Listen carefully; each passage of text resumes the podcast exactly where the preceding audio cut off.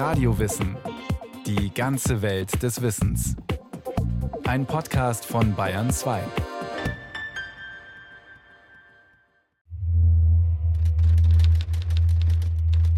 Geheime Kommandosache. Führer Hauptquartier, den 18. Dezember 1940.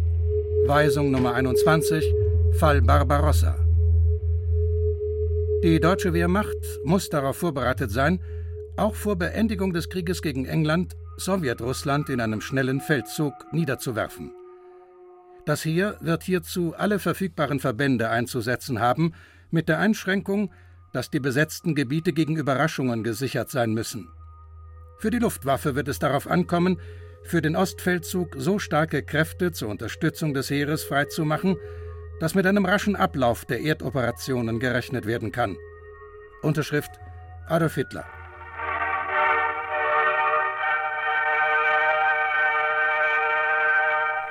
Die Weisung Hitlers vom Dezember 1940 zeigt die lange Vorgeschichte des Unternehmens Barbarossa. Der Überfall auf die Sowjetunion am 22. Juni 1941 im Radio mit den Fanfaren aus Franz Liszt's Le Prélude verkündet, ist ein lang gehegtes Projekt des Nationalsozialismus. Christian Hartmann, Militärhistoriker am Münchner Institut für Zeitgeschichte. Planungen für einen Krieg gegen die Sowjetunion gibt es seit Sommer 1940. Mit der Weisung Nummer 21 gibt Hitler praktisch das offizielle Signal und das, was bisher geplant wurde, wird jetzt gewissermaßen autorisiert. Und das ist dann nicht nur auf militärischer Ebene, sondern auch politisch, wirtschaftlich, organisatorisch. Also es treten dann plötzlich ganz viele Planungsstäbe in Kraft, die das dann auch wirklich realisieren. Allerdings ist die Sowjetunion seit August 1939 Verbündeter des Deutschen Reiches.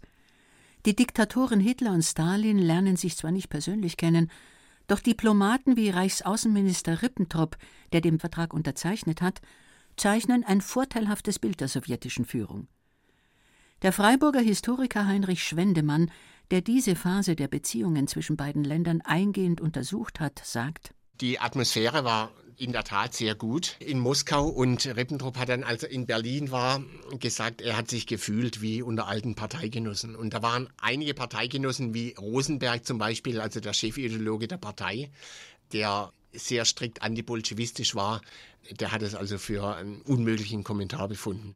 Der Tarnname Unternehmen Barbarossa zeigt den ideologischen Herrschaftsanspruch des Nationalsozialismus über Osteuropa, indem er auf die Kreuzzugsidee des Mittelalters anspielt. Für den konkreten Zeitpunkt des Angriffs spielt dieses Motiv nur eine untergeordnete Rolle. Entscheidend sind vielmehr militärische Gesichtspunkte.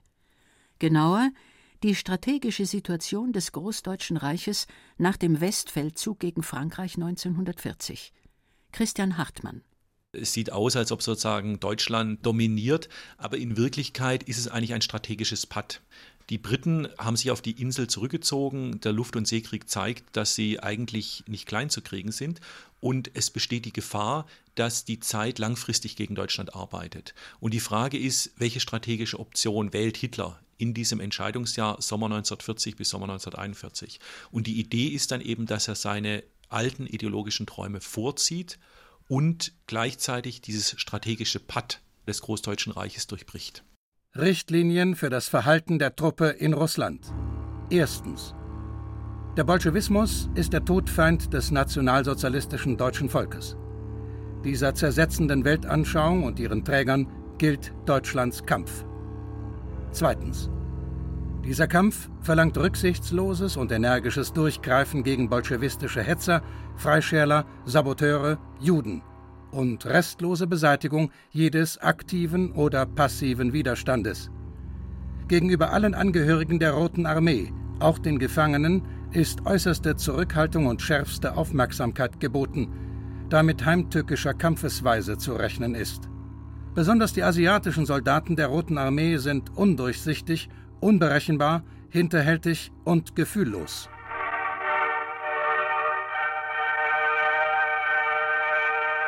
Auch die jedem Kriegsrecht zuwiderlaufenden Leitlinien für die Wehrmachtssoldaten sind zum Angriffszeitpunkt fertig. Unter den etwa 3,3 Millionen Soldaten des Heeres und der Luftwaffe die an diesem Tag über Grenzflüsse wie den Bug in die Sowjetunion vordringen, ist auch der Münchner Artillerieleutnant Willibald Gruber. Seine Briefe an die Familie aus dem Jahr 1941 sind vollständig erhalten und spiegeln das Kriegsgeschehen aus der Sicht eines normalen deutschen Frontsoldaten. Wir brachten die Brücke über den Bug in Sokal in unsere Hand. Es war ein fantastisches Feuerwerk. Etwa 400 Geschütze, einschließlich Nebelwerfer, schossen zugleich in einem fünf Kilometer breiten Abschnitt. Die Infanterie kam drüben gut vorwärts, so dass wir jetzt schon Stellungswechsel hinüber machen können. Die Russen haben keine Gegenwehr geleistet. Kein Schuss kam herüber, kein russisches Flugzeug ist zu sehen. In diesem Augenblick vollzieht sich ein Aufmarsch, der in Ausdehnung und Umfang der größte ist, den die Welt bisher gesehen hat. Unter ein mit finnischen Kameraden stehen die Kämpfer des Sieges von Narvik am nördlichen Eismeer. Am Tag des Überfalls verliest Goebbels im Rundfunk einen Aufruf Hitlers. Das Argument angeblicher Angriffsvorbereitungen der Roten Armee ist eine Lüge. Denn die sowjetische Seite wird total überrascht, als sie an jenem Junisonntag von der Wehrmacht angegriffen wird. An den Grenzorten werden bis in die letzten Stunden vor Beginn der Kampfhandlungen noch sowjetische Warenlieferungen für Deutschland verladen. Sie sind Teil des zwei Jahre zuvor getroffenen Abkommens. Heinrich Schwendemann. An diesen Umladestationen, an den Grenzbahnhöfen, da stauten sich die Züge, weil die kamen mit dem Umladen nicht mehr nach. Also sie haben geliefert und geliefert. Ich habe es ausgerechnet. Die Wehrmacht hätte nicht so weit in die Sowjetunion vordringen können, denen wäre der Sprit ausgegangen, wenn sie nicht zuvor die Öllieferung der Sowjetunion gehabt hätten. Also im Grunde, diese sowjetischen Rohstofflieferungen haben letztendlich die Vorbereitung des Krieges gegen die Sowjetunion gefördert. Unter ehemaligen Generälen und konservativen Historikern gab es indes lange Jahre die Ansicht, die Wehrmacht sei mit ihrem Überfall nur einem Angriff der Roten Armee zuvorgekommen.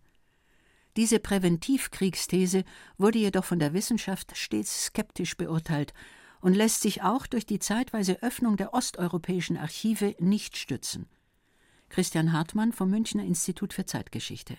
Ein ganz wichtiger Punkt ist, was auch immer wieder zu Verwechslungen und Täuschungen führt, das ist die sowjetische Militärdoktrin.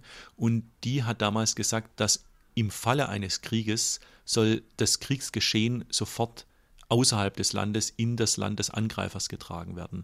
Und deswegen marschiert auch die Rote Armee an den Grenzen auf. Und deswegen gibt es auch, wenn man so will, auf den Karten so Pfeile, die nach außen zeigen. Aber das ist nur in Reaktion auf einen Angreifer.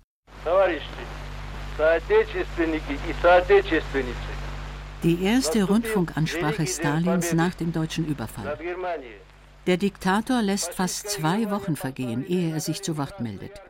Er steht, das haben sowjetische Quellen in den letzten Jahrzehnten ergeben, zunächst unter einer Art Schockstarre, weil er sich von den Berliner Freundschaftsbekundungen hat täuschen lassen.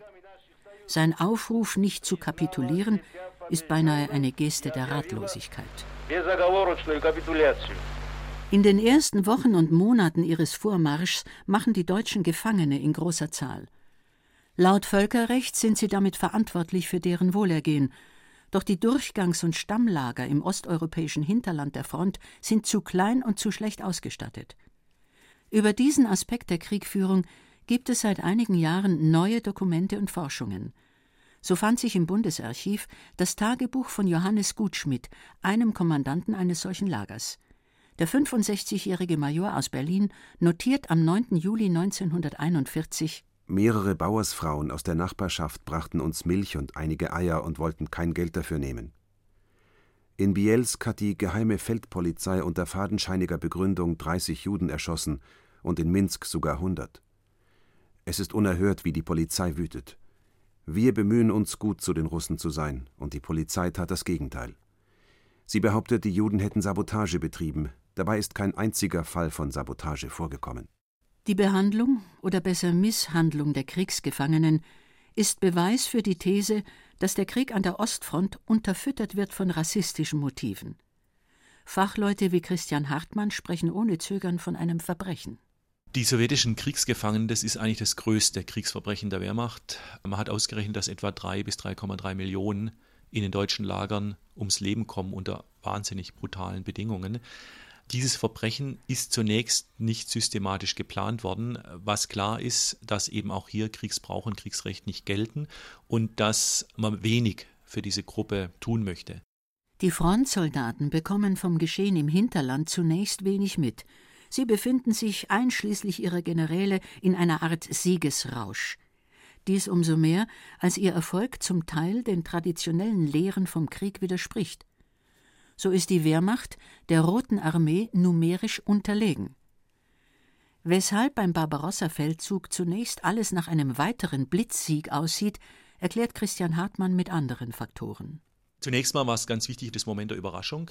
Dann natürlich auch die sehr, sehr unprofessionelle militärische Führung durch die sowjetische Führung und vor allem natürlich durch Stalin selbst.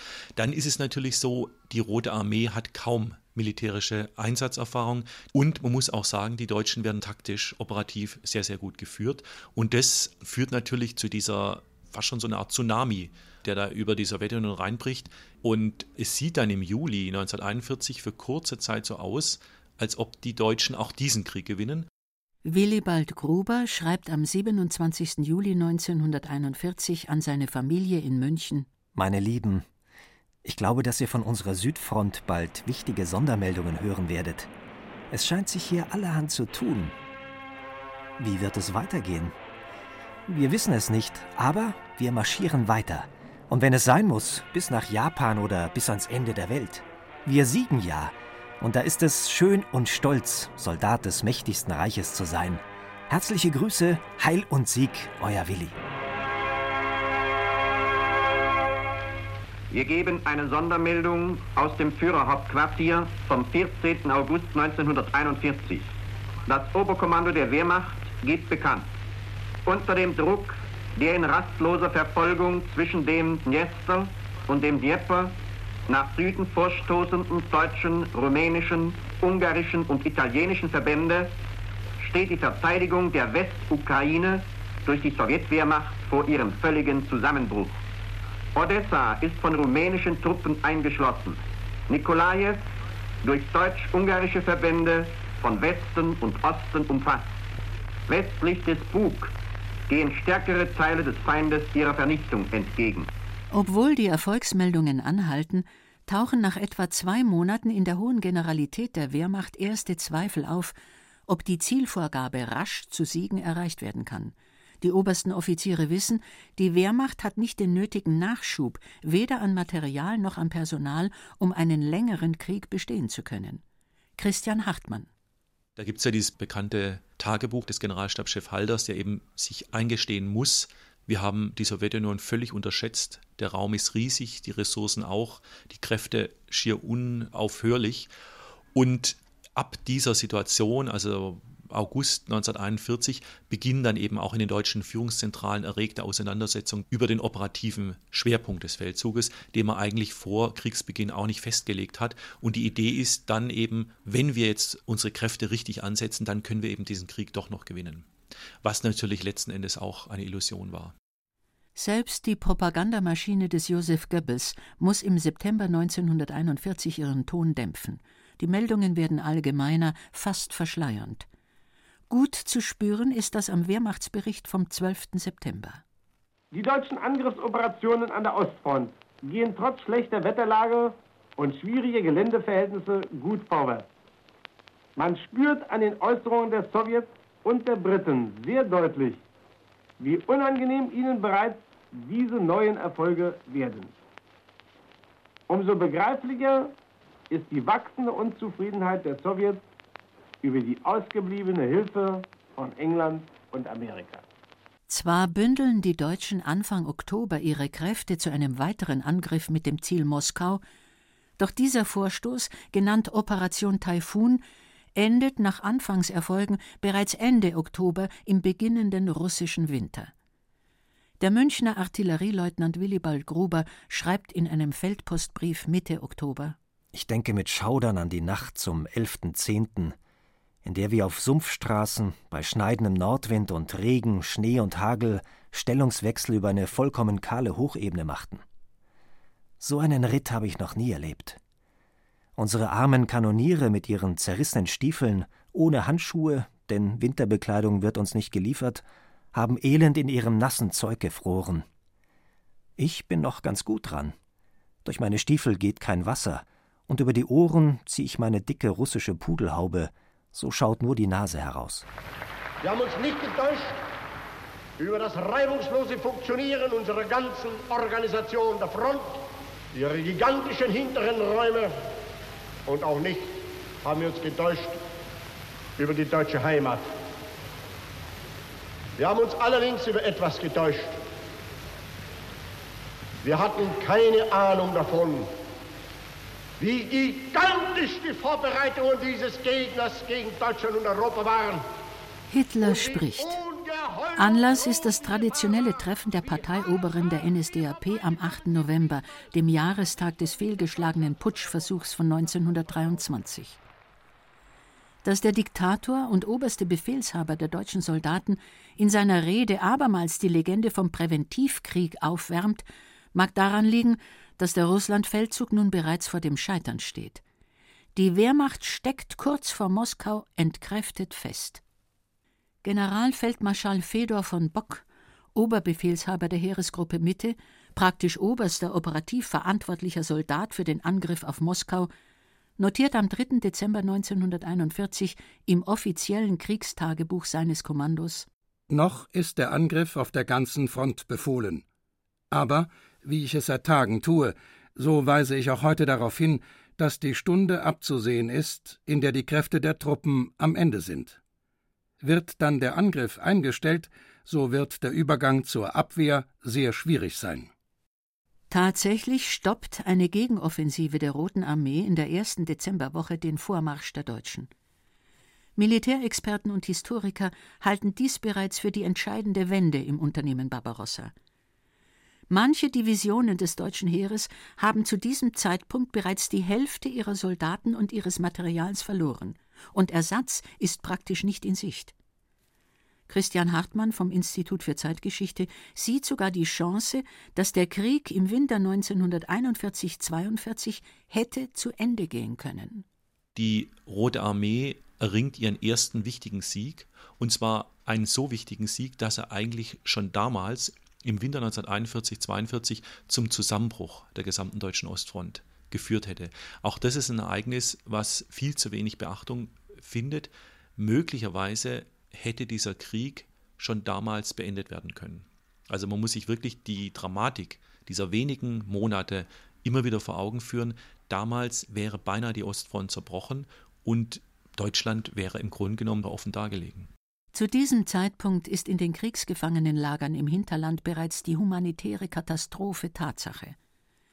Nach monatelanger Unterbringung im Freien und unzureichender Ernährung hat ein Massensterben begonnen. Die Planer der Wehrmacht haben die Lage durch unzureichende Vorbereitung hervorgerufen. Die Kommandanten der Lager, wie Major Johannes Gutschmidt, sind machtlos. Gutschmidt notiert in seinem Tagebuch 29.12.1941 Smolensk In mehreren Lagern des Bezirks herrscht Flecktyphus.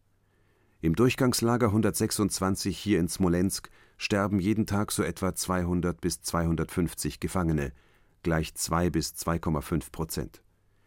Das ist eine unglaublich hohe Sterblichkeitsziffer. Es wird in wenigen Wochen im Süden bereits sich der Winter brechen und es wird dann der Frühling weiter nach dem Norden ziehen. Das Eis wird schmelzen. Eine Rede Hitlers aus jenem ersten Winter des Ostfeldzugs. Der Diktator macht in Zweckoptimismus und verbreitet Durchhalteparolen. Wo neue Waffen aus der Heimat nachströmen werden und wo wir sie dann schlagen werden. Es ist immer so, die Deutschen greifen im Sommer an, die Rote Armee dann im Winter und die deutschen Angriffskeile, die werden immer schmäler. 41 ist es sozusagen auf ganzer breiter Front drei Heeresgruppen, 42 im Bereich einer Heeresgruppe, 43 Schlacht bei Kursk, dann nur noch zwei Armeen und 44 haben die Deutschen dann nicht mehr die Kraft, um anzugreifen. Die knappe Zusammenfassung der kommenden drei Kriegsjahre aus der Sicht des Militärhistorikers Christian Hartmann. Für den Fortgang des Geschehens im Hinterland gilt jedoch, hier wird ab dem Winter 1941-42 der Partisanenkrieg immer bedeutsamer und den Deutschen entgleitet die Kontrolle über das von ihnen eroberte Gebiet auch auf andere Art. Es beginnen sich dann ab Frühjahr 42 richtige Partisanenregionen auszubilden, wo die Deutschen eigentlich sich nicht mehr reintrauen. Es sind dann gewissermaßen sowjetische Parallelstaaten, die übrigens auch gegenüber der Zivilbevölkerung sehr brutal vorgehen können. Und ab April 43 beherrschen die Partisanen etwa 90 Prozent der Wälder. Das heißt, die Deutschen verlieren den Krieg nicht nur an der Front, sondern auch im Hinterland. So dauert der Krieg in Osteuropa zwar noch weitere drei Jahre, große Schlachten wie die von Stalingrad oder von Kursk stehen noch bevor, doch die entscheidenden Ereignisse und Ausgangspunkte für die spätere Entwicklung lassen sich bereits in den ersten sechs bis acht Monaten dieses Feldzugs aufzeigen und damit auch die Gründe für sein Scheitern. Bei Kriegsende 1945 hat das Unternehmen Barbarossa nach Ansicht von Christian Hartmann nicht nur die Niederlage Nazi-Deutschlands zur Folge, sondern weitreichende globale Konsequenzen. Die Sowjetunion übernimmt die Herrschaft über Osteuropa und auch über Teile Mitteleuropas und mit dem Zweiten Weltkrieg steigen dann eben die beiden Führungsmächte UdSSR und USA auf und die Grenzen ihres Einflussbereiches, die stoßen direkt in Europa aufeinander. Und Europa ist eigentlich keine eigenständige Führungsmacht mehr. Europa ist eigentlich das Schlachtfeld des Kalten Krieges, in dem inzwischen andere Mächte dominieren. Und das ist natürlich ein Ereignis, was durch das Unternehmen Barbarossa direkt ja, vorbereitet wird. Schlussbemerkung. Der Münchner Artillerieleutnant Gruber stirbt im September 1943 an der Ostfront. Lagerkommandant Johannes Gutschmidt dagegen überlebt das Kriegsende und stirbt erst 1961. Er wird für die tausende Toten in seinem Lager nie bestraft